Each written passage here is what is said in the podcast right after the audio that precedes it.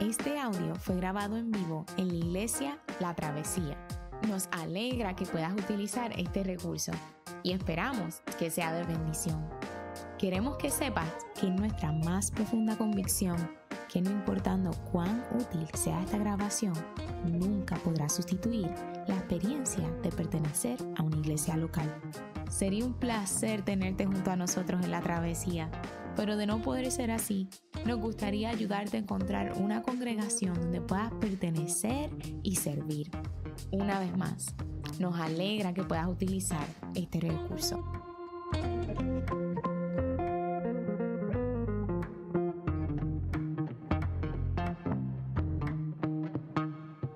Muy buenos días, les invito a ponerse de pie para la lectura de la palabra de Dios.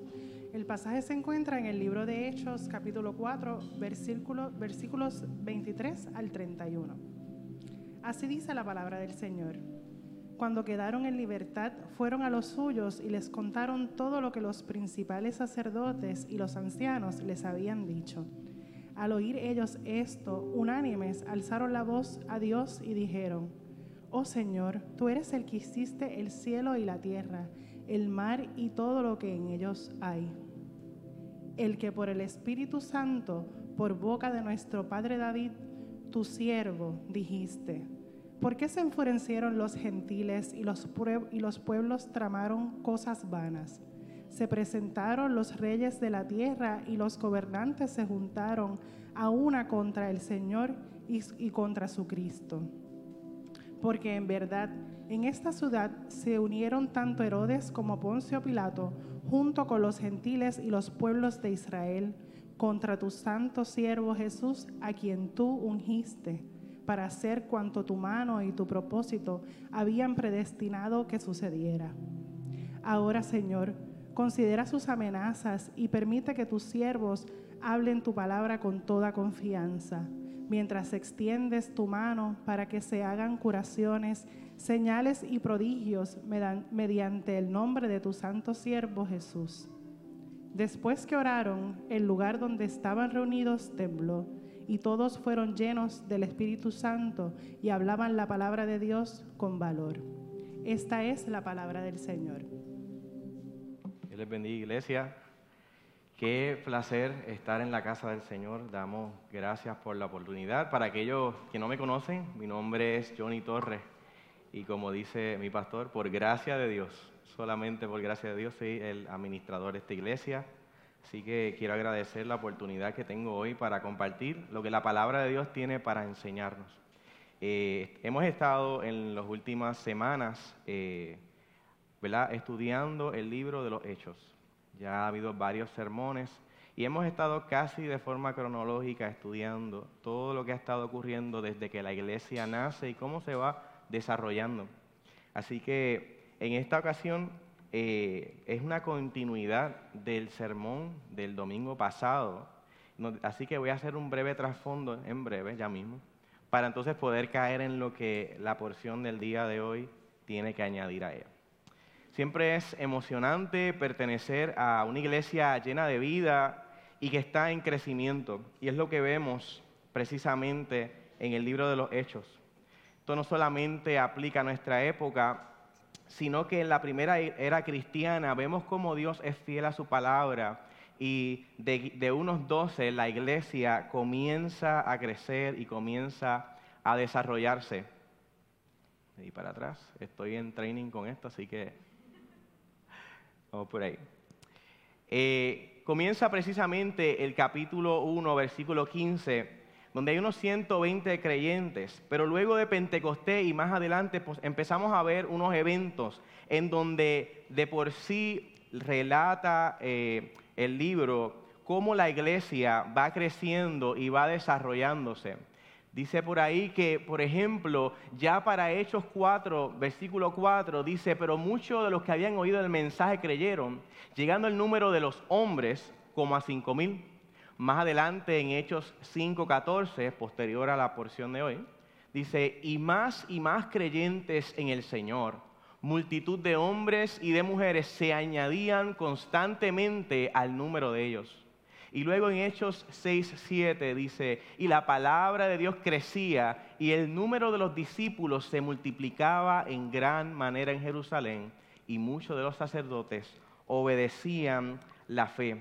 Así que está ocurriendo en Jerusalén algo sin precedentes. Y Lucas, según lo registra, establece que la gente estaba hablando. Pareciera que esta comunidad, de ser una comunidad pequeña y poco conocida, estaba creando fama en Jerusalén, estaba siendo conocida. Y no solamente ellos, sino que también estaba multiplicándose, estaba creciendo en un constante crecimiento. Así que incluso hay historiadores que se atreven a decir que aquellos que no eran creyentes, en su mayoría, miraban con admiración y favor a esta nueva comunidad cristiana. Era una congregación que era mirada casi universalmente en Jerusalén. Énfasis en casi universalmente. Y es que si recordamos capítulo 3, están Pedro y Juan de camino al templo y se encuentran a este cojo, el cojo de la hermosa. Ellos no tienen oro ni plata, pero en el nombre de Jesús te digo, levántate y anda. Así que este cojo es sano y todo el mundo, un milagro evidente, visible, todo el mundo que estaba en él era conoce y sabe, si no porque lo vio, puede ser por los gritos o los brincos del cojo, que Dios había hecho un milagro en él.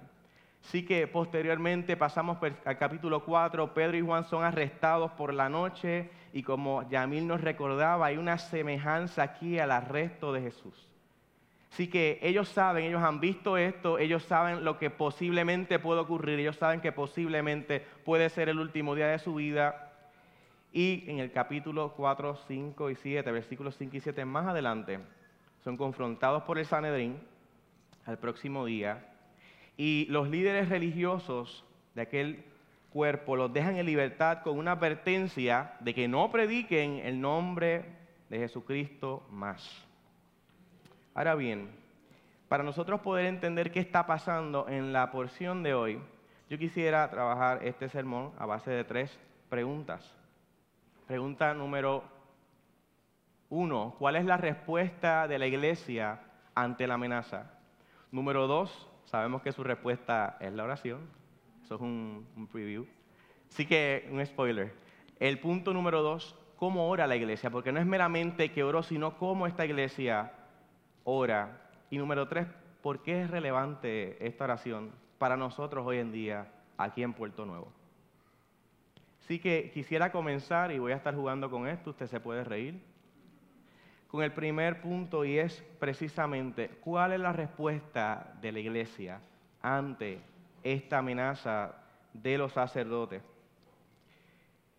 Para entenderla, precisamente tenemos que ver qué está pasando en el primer versículo, capítulo, el versículo 23. Establece que cuando Pedro y Juan quedaron en libertad, fueron a los suyos y les contaron todo lo que los principales sacerdotes y ancianos les habían dicho. Así que, ¿qué le habían dicho? Pues para entenderlo vamos a regresar un poquito atrás. Dice, pero después de ordenarles que salieran del concilio, esto fue lo que le dijeron hablaron entre sí y dijeron, ¿qué vamos a hacer con estos hombres?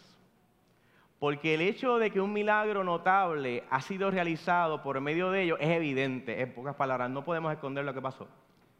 Es evidente a todos los que viven en Jerusalén y no podemos negarlo. Pero a fin de que no se divulgue más entre el pueblo, vamos a amenazarlos para que no hablen más a ningún hombre en este nombre. Así que tenemos la amenaza ahí clara y contundente, la planificación tras bastidores para luego, ¿verdad? Lo que vemos ya en público y cuando le hablan a Pedro y a Juan específicamente. Ahora bien, hay una verdad detrás del crecimiento de la iglesia y lo vamos a ver este patrón en todo el libro de los Hechos. Y es que donde quiera que el Evangelio avanza y la iglesia crece, siempre se encuentra con una oposición. Juan 15, 20, Jesús le había explicado esto a sus discípulos y le había indicado que ningún siervo es más que su amo y que si a él lo habían perseguido, ellos también iban a ser perseguidos. Por otra parte, no es, no es difícil entender por qué la iglesia estaba enfrentándose a un preámbulo, si se pudiera llamar, de la primera ola de persecución. En el capítulo 3, cuando Pedro da su discurso y habló sobre el poder del Evangelio, su ministerio expone la carencia de poder que se evidenciaba en los líderes religiosos de aquel momento. Su ministerio expuso que sus conciencias de aquella gente estaban llenas de pecado, sus corazones estaban corrompidos. Y en su sermón incluso les hace un llamado al arrepentimiento. Y resultado, según Lucas, nos relata ya en el capítulo 4, que mientras los discípulos predicaban y enseñaban, los saduceos, los sacerdotes, estaban molestos y airados porque estaban enseñando y proclamando en Jesús la resurrección de los muertos. Luego más adelante, capítulo 5 para allá, y sé que vamos de atrás adelante, pero tenemos que entender el contexto de lo que está pasando antes, durante y lo que va a seguir eh, ocurriendo. Así que mis disculpas a los próximos predicadores. Capítulo 5, aprendemos que estos mismos líderes no solamente estaban airados, estaban molestos, sino que también estaban celosos y llenos de envidia. Y comúnmente esto ocurre cuando la predicación del Evangelio y el crecimiento de la iglesia es dada. Que a través del libro de Hechos vamos a ver que los líderes religiosos y falsos se enojan y se llenan de envidia porque ven el efecto del poder de Dios por medio de Jesucristo y sus seguidores, haciendo precisamente lo que ellos con su poder social no pueden hacer. Así que este patrón se repite una y otra vez, el Evangelio se predica, la iglesia crece y es perseguida. Entonces, en este caso, en Hechos 4, del 23 al 31, la primera táctica por los maestros de la ley es buscar intimidar al Evangelio y buscar silenciar la iglesia. Y esto es lo que vemos en el capítulo 4, 6, que anteriormente habíamos estudiado. Estaban allí todos estos ancianos, Anás, Caifás, Juan, Alejandro, y todos los que eran del linaje de los sumos sacerdotes, buscando silenciar a los apóstoles. Pero cuando los apóstoles logran salir de allí y regresan a la comunidad de la iglesia, en el versículo 4, 24, descubrimos su respuesta a esta intimidación. Su respuesta es simple. Reunir a sus amigos, juntarse y entregarse a la oración. Y esto, desde la perspectiva cristiana, nos parece lógico. Sí, estamos enfrentando momentos difíciles, vamos a orar. Pero funcionalmente, tú y yo no tenemos esa inclinación nuestra inclinación siempre va hacia arreglarlo nosotros con nuestro conocimiento, nuestra experiencia, nuestra inteligencia y si carecemos de alguna de esas tres, la del vecino. Siempre buscamos recursos, otros que no sean la oración, para buscar solucionar cual sea nuestro problema. Y esa es nuestra naturaleza caída. Pero aquí vemos algo distinto y me habla porque, al igual que usted, mi primera opción ante algo es todo lo demás. Y lo último, la oración. Incluso si queremos ser bien aplicativos y bien sinceros, en el proceso de construir un sermón es nuestra inclinación también. Buscamos todos los recursos, compramos comentarios, estudiamos y buscamos. Eso no es malo, eso es buenísimo, usted lo sabe pero muchas veces se nos olvida y el Espíritu de Dios nos redirige, nos recalcula la ruta y nos dice, es momento de orar. Nos lleva a la oración, nos recuerda que como iglesia es algo que nos identifica, no solamente porque sea un hecho ritualístico, porque sea una tradición, es porque es el método que Dios nos ha regalado para comunicarnos con Él y para Él transmitir su voluntad a nosotros. Así que esto no es simplemente otra oración o no simplemente pues oramos y ya, sino que es un regalo, es una provisión de Dios, que Dios nos permite para conocerlo a Él, conocernos a nosotros también y conocer su voluntad. Ahora bien, este es un pasaje clave porque Lucas escribe precisamente con un doble propósito. El primer propósito es para dejar saber los eventos que allí estaban ocurriendo, claro está. Pero Lucas nos está dando una visión interna, un backstage de cómo la iglesia iba desarrollándose, de cómo la iglesia practicaba habitualmente la oración. Así que no es solamente que la iglesia oró, sino que también es importante nosotros poder entrar en detalles de cómo oró esta iglesia. Y esto nos lleva al segundo punto. Quiero fijarme primeramente cómo comienza la oración. Comienzan expresando su confianza en el Dios que escucha, el Dios que escucha su oración. Ellos saben a quién están orando. No oran a un Dios distante, no oran a un Dios que nos deja dejando un mensaje o nos deja en visto. Ellos oran a un Dios que continuamente escucha a su pueblo, conoce su necesidad y les ama. Esta oración es muy interesante y particular porque además de ser la oración más larga de todo el libro de Hechos, debajo de toda esta opresión hacia la iglesia, los apóstoles y sus amigos pasan más tiempo describiendo a Dios y su carácter que haciendo intercesiones por sus necesidades. Porque la mayoría de esta oración toma mucho más espacio en describir quién es Dios es como si sus peticiones específicamente están resguardadas detrás de todo eso, al final de la oración y ya. ¿Por qué este es el caso? ¿Qué diferencia hace como esta la iglesia ahora? la respuesta es esta. Ellos están expresando su confianza en el carácter de Dios. Reconocen lo que Él ha prometido ser para ellos desde el comienzo del pacto y cuando lo alaban por sus proezas y su carácter, esencialmente le dicen, Padre, este es el tipo de Dios que eres y que has prometido ser para nosotros. O sea, no le oran como un Dios extraño, lejano, del cual tenemos poco conocimiento, sino que comienzan a orar reconociendo quién es Dios, no de forma general, sino de quién es Dios para ellos como iglesia.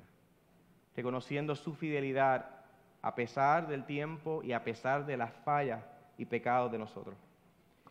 En otras palabras, la dimensión y el carácter de sus peticiones en esta oración es determinada por la dimensión del carácter de Dios y de su gloria y de su poder y de su majestad.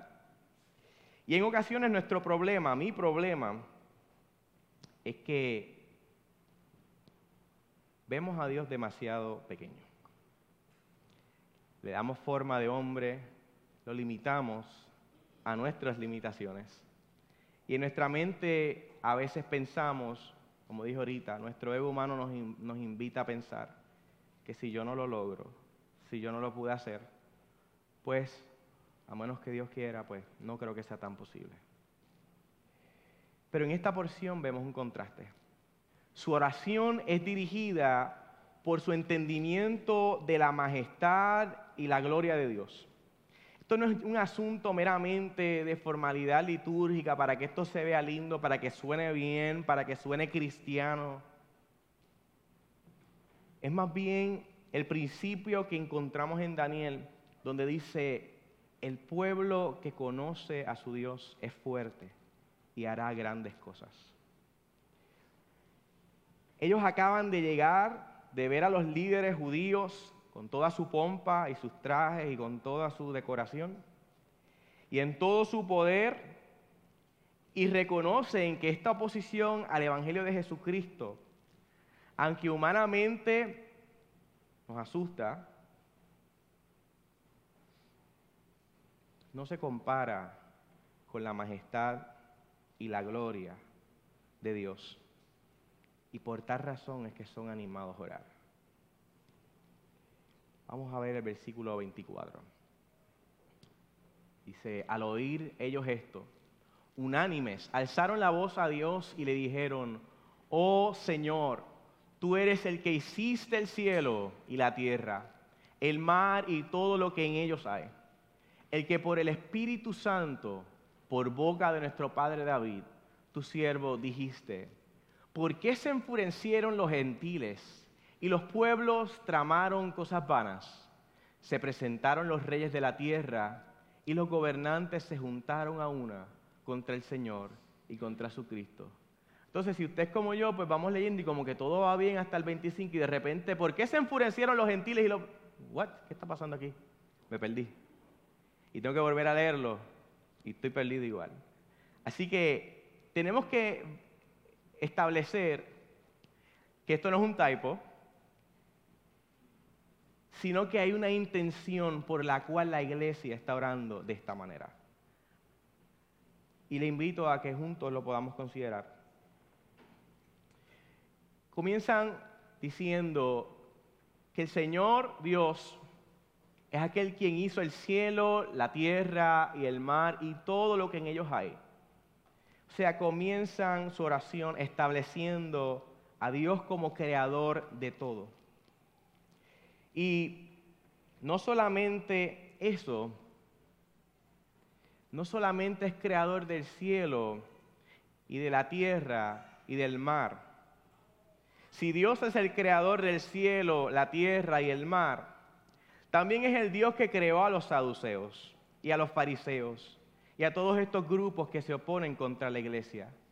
Así que ellos saben a qué nivel de autoridad ellos están yendo con su petición no solamente se queda ahí, sino que continúan diciendo, es que por el Espíritu Santo, por boca de nuestro Padre David, tu siervo, y comienzan a recitar una, una porción del Salmo 2, que es esta parte que estamos viendo.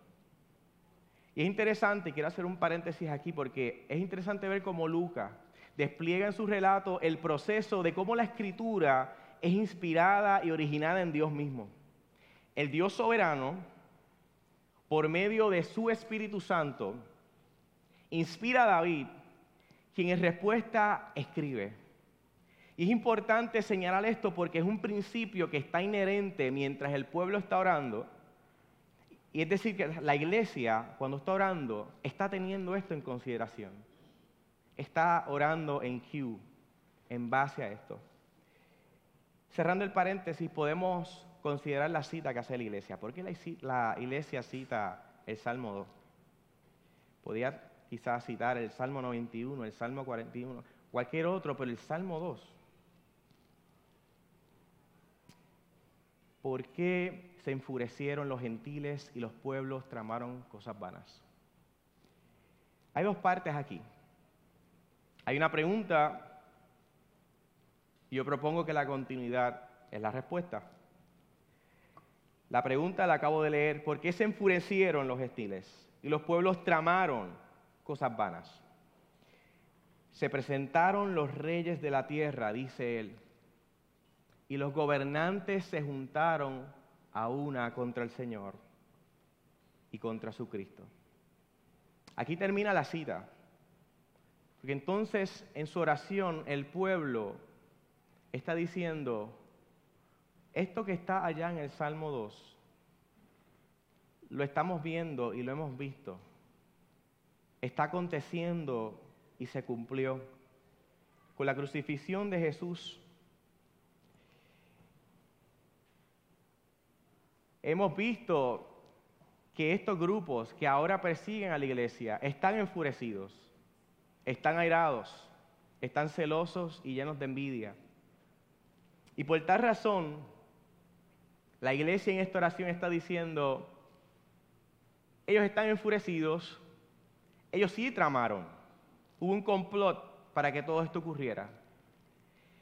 Y se presentaron los reyes de la tierra y los gobernantes se juntaron contra el Señor. Algunas versiones dicen contra su ungido, contra su Cristo. Pero entonces están enfurecidos, Están tramando, ¿por qué? Porque en verdad, continúa la oración, en esta ciudad se unieron tanto Herodes como Poncio Pilato, junto con los gentiles y los pueblos de Israel, contra tu santo siervo Jesús, a quien tú ungiste para hacer cuanto tu mano y tu propósito habían predestinado que sucediera. Tu mano y tu plan, tu propósito. Así que la pregunta tiene una respuesta.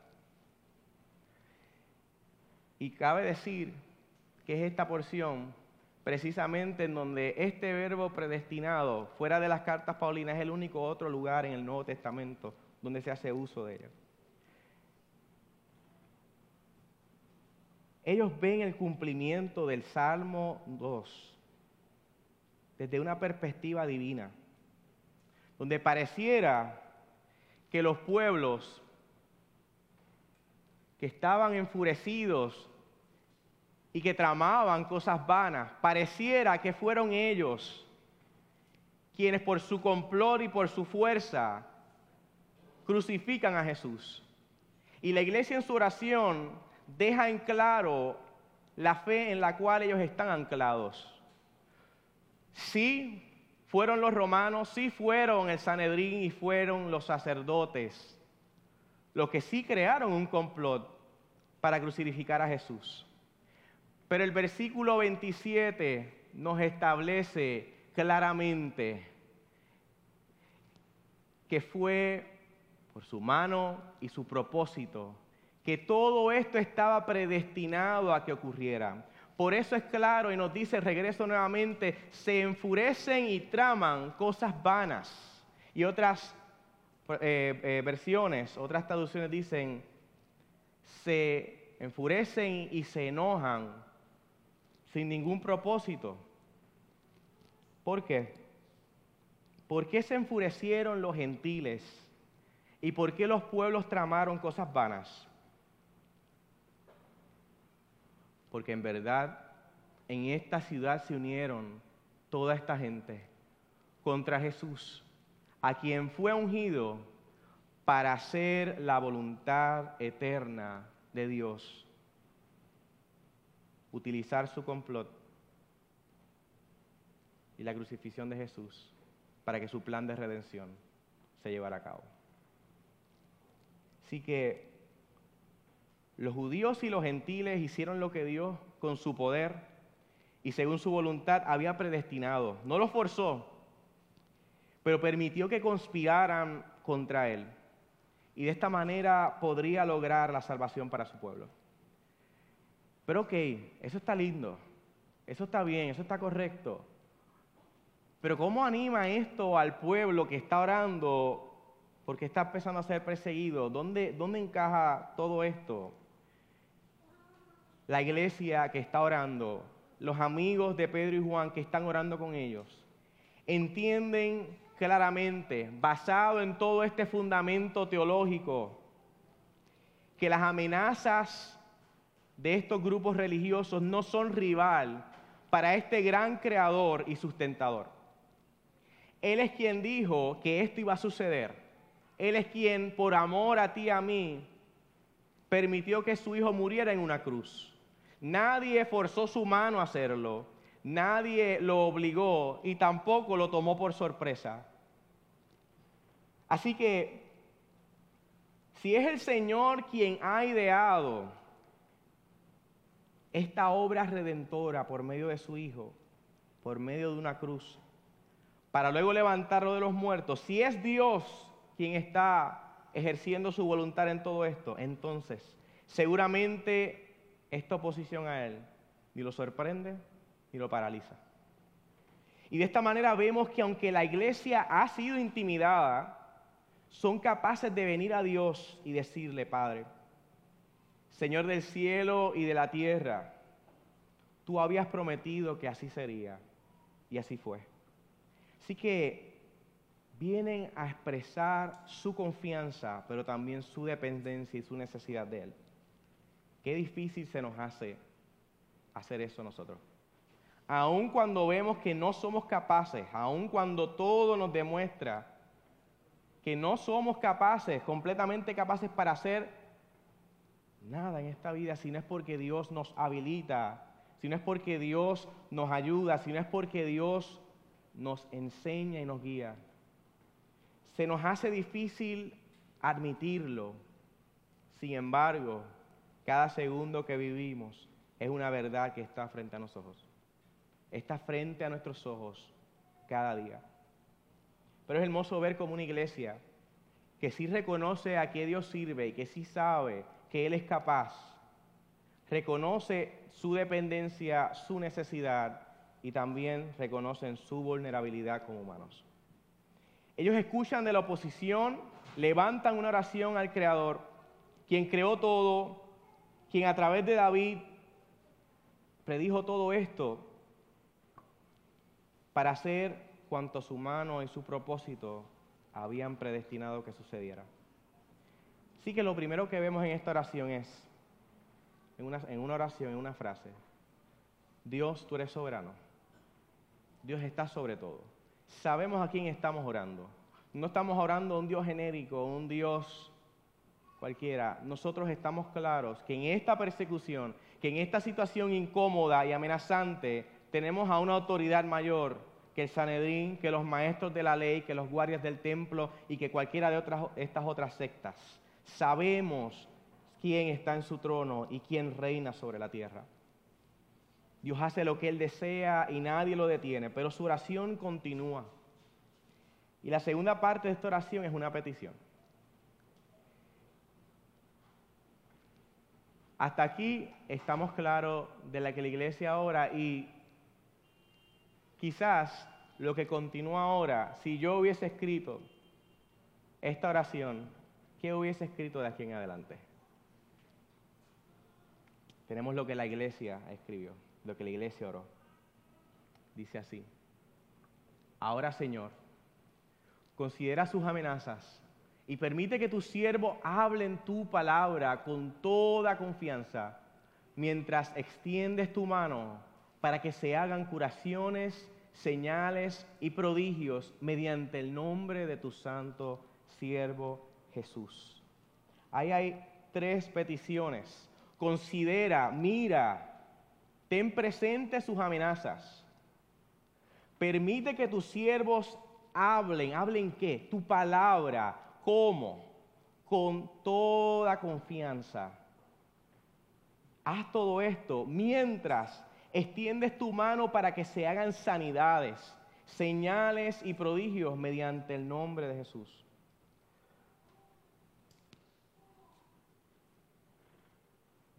¿Por qué la iglesia ora para que Dios haga sanidades, señales, prodigios, mientras ellos hablan su palabra con valentía. Porque si regresamos atrás, es un detalle que confirmaba ante toda esta sociedad que les rodeaba, que Dios afirmaba, y valga la redundancia, confirmaba el ministerio. Cuando vamos a Hechos 2, Precisamente, dice, escuchen estas palabras, Jesús el Nazareno, varón confirmado por Dios entre ustedes, con milagros, prodigios y señales.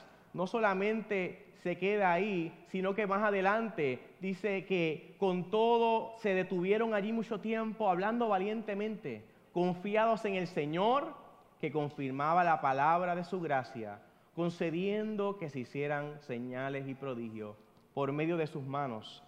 Es decir, la función de los milagros, la razón por la cual la iglesia está orando en este momento dado, es precisamente porque los milagros eran una forma de Dios confirmar las palabras y el trabajo que Jesús y sus seguidores, en este caso ya la iglesia, estaba haciendo.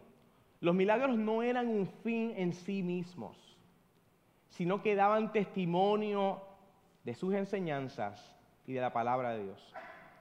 Así que la razón por la que enfatizo esto último es porque en mi experiencia he estado entre aquellos que priorizan los milagros y le dan mayor importancia a las señales Y utilizan la palabra para resaltar los milagros y los prodigios cuando el orden es distinto. Dios propiciaba sanidades, Dios liberaba a gente cautiva, Dios levantaba al paralítico para confirmar lo que ya su palabra establecía y lo que ya su carácter era. Así que es importante que ese orden no se pierdan, porque los señales y los milagros deben apuntar a la hermosura y a la verdad de la palabra de Dios, quien por sí sola salva y santifica a la iglesia. Así que Dios sí sana, Dios sí hace milagros, Dios liberta y hace muchas cosas más en el relato de los hechos. Pero utiliza esto para recordar lo que su palabra ya establece. Es interesante ver cómo en esta porción, aquí debo decir, en ese, en ese proceso de oración, ellos hablan de cómo su mano y su propósito habían predestinado lo que sucedió en aquella cruz. Pero interesantemente en el versículo 30 acuden a esa misma mano para que se hagan estas señales, se hagan estos prodigios.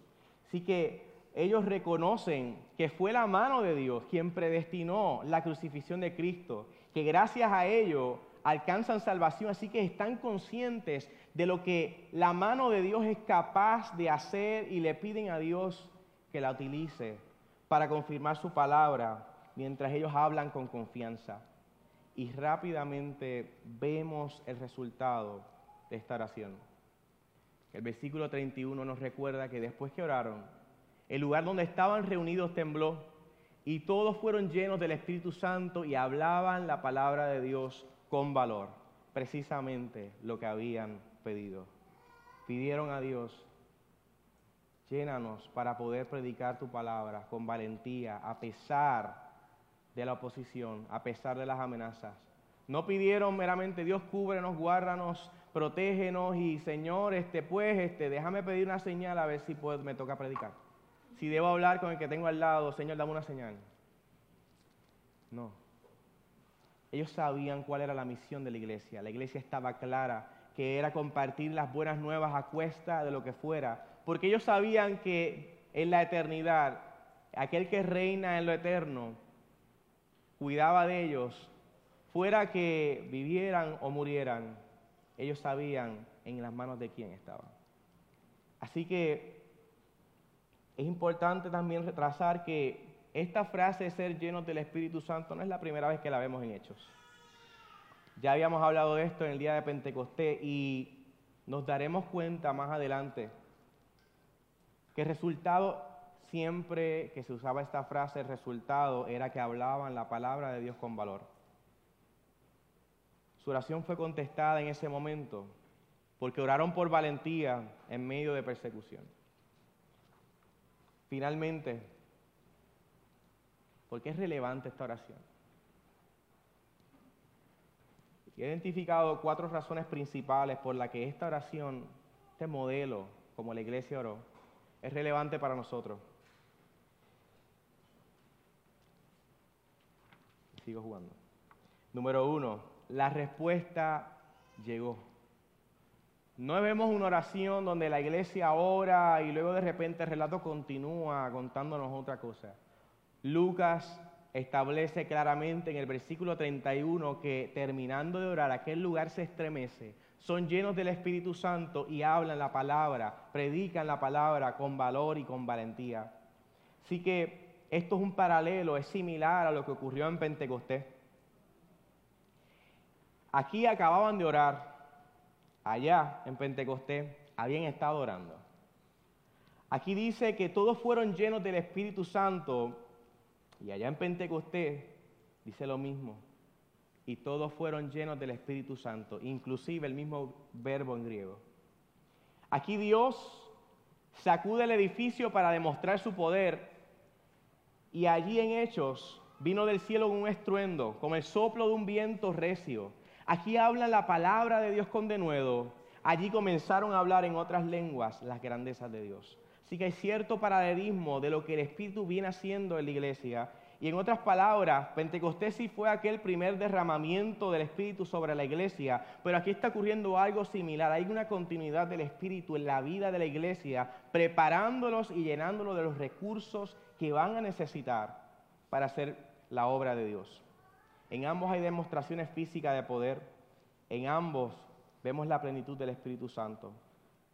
En ambos la iglesia recibe autoridad y valentía para predicar la palabra de Dios. La segunda razón por la que debemos entender por qué es relevante es ver quién está orando.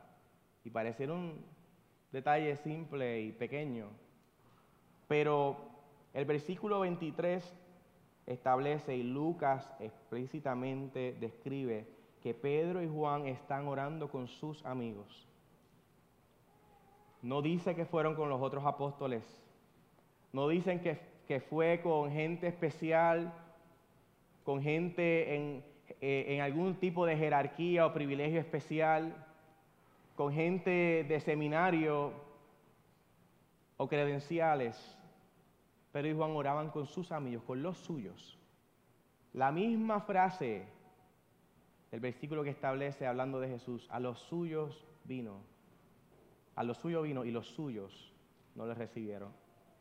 Está hablando de una intimidad y esto habla a nosotros hoy en día, iglesia. Porque nos enseña